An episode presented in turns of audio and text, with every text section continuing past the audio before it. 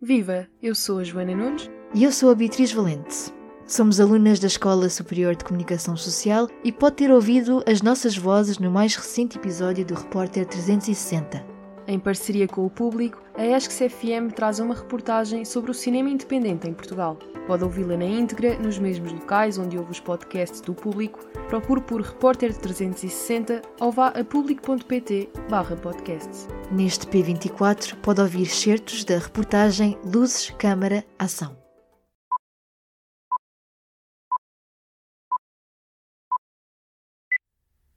Apagam-se as luzes e o filme começa.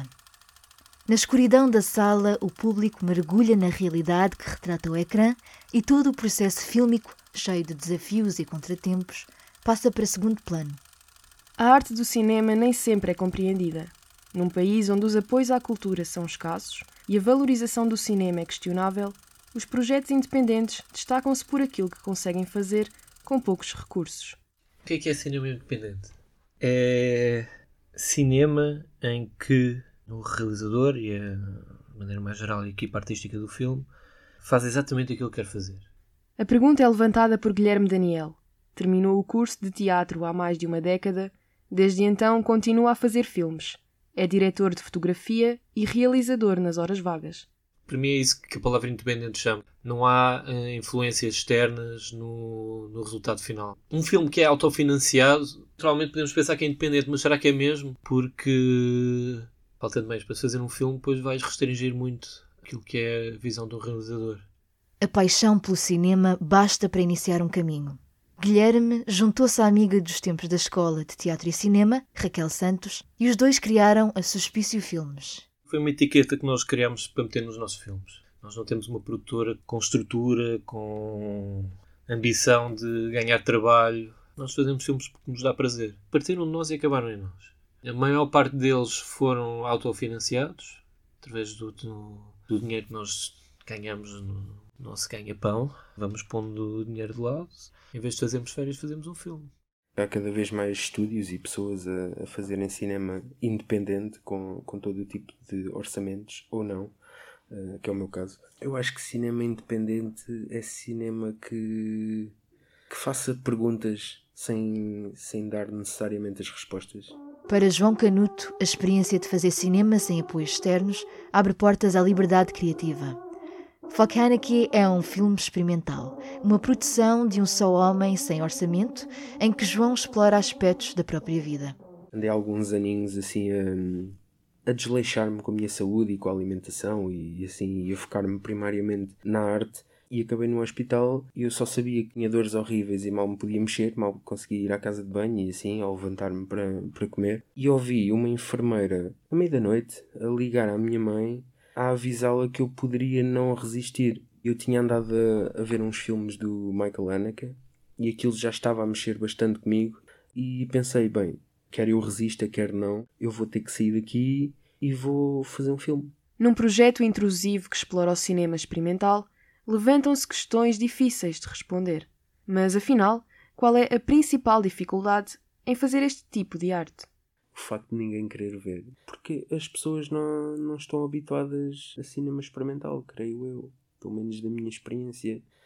As pessoas estão habituadas a que quando o filme acaba elas perceberam o filme.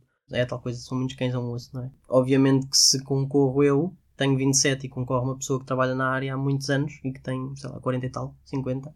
Claro que essa pessoa consegue o financiamento muito mais facilmente, porque já trabalha há muito mais anos, acaba por ter muito mais créditos, se formos a chamar assim, do que eu. Rafael Almeida é um nome conhecido na indústria do cinema. É cineasta e já tem várias curtas-metragens premiadas.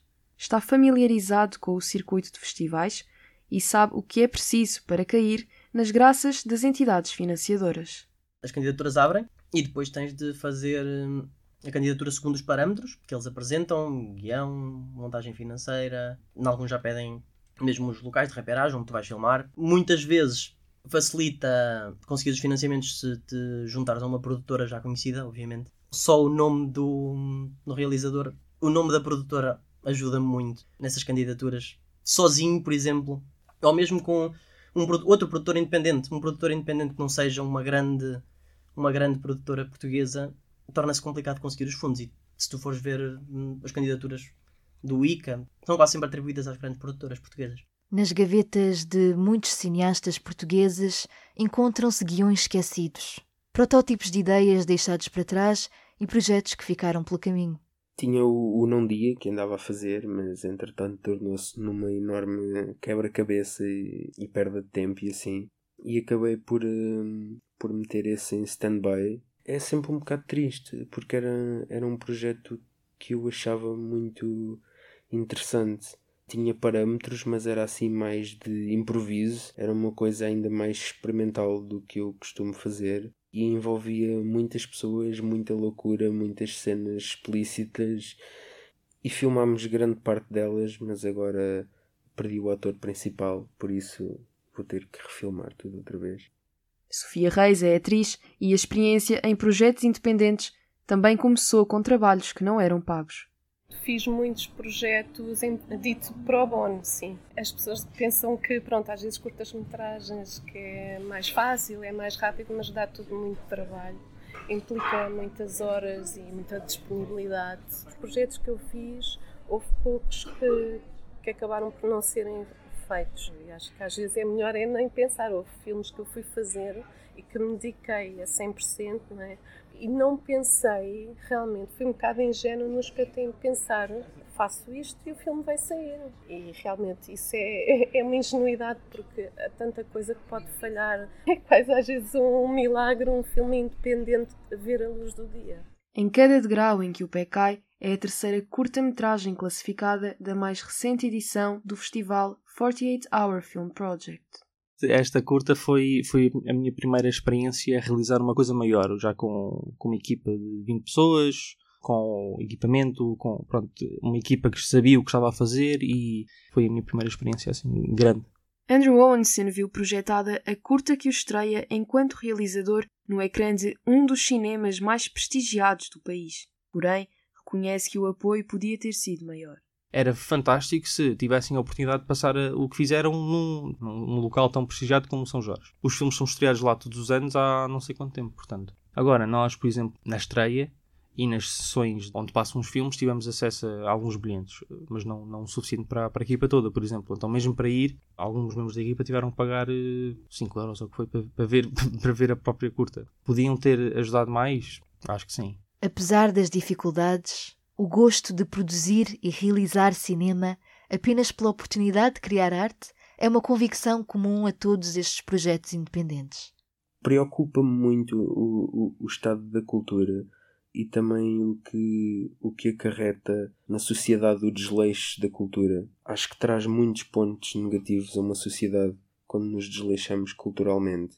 É assim, sou suspeito a falar, mas eu acho que, que o cinema e talvez a música são os que mais uh, sofrem disso, porque se uma pessoa diz a alguém que, que é pintor, por exemplo, as pessoas veem aquilo imediatamente como arte, mas o cinema já é assim um bocadinho. Ou uma pessoa está a fazer um filme de super-heróis, ou então ninguém, ninguém se interessa, pelo menos da minha experiência. Por isso acho que, que o cinema sofre um bocadinho de não ser visto como arte e mais como entretenimento.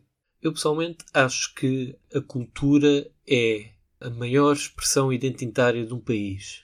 Nós vemos nesta comunidade chamada Portugal. É aquilo que mais nos define enquanto uh, pertencentes a esta comunidade é a maneira como nos expressamos artisticamente. Portanto, eu acho que as entidades que gerem o país têm o dever de, de apoiar a cultura porque é a cultura que faz o país. São os livros que se escrevem cá, são, são os filmes que se fazem, trabalho em teatro que é feito, a música, tudo, tudo isto é, é, é Portugal e tudo isto é importantíssimo. Esta reportagem foi produzida por mim, Joana Nunes, e por mim, Beatriz Valente. A coordenação é de Inês Malhado. Do P24 é tudo por hoje. Relembramos que pode ouvir a reportagem completa nos mesmos locais onde ouve os podcasts do público. Procure por Repórter 360 nas plataformas de áudio ou vá a público.pt/podcasts. Tenha um bom dia. O público fica no ouvido.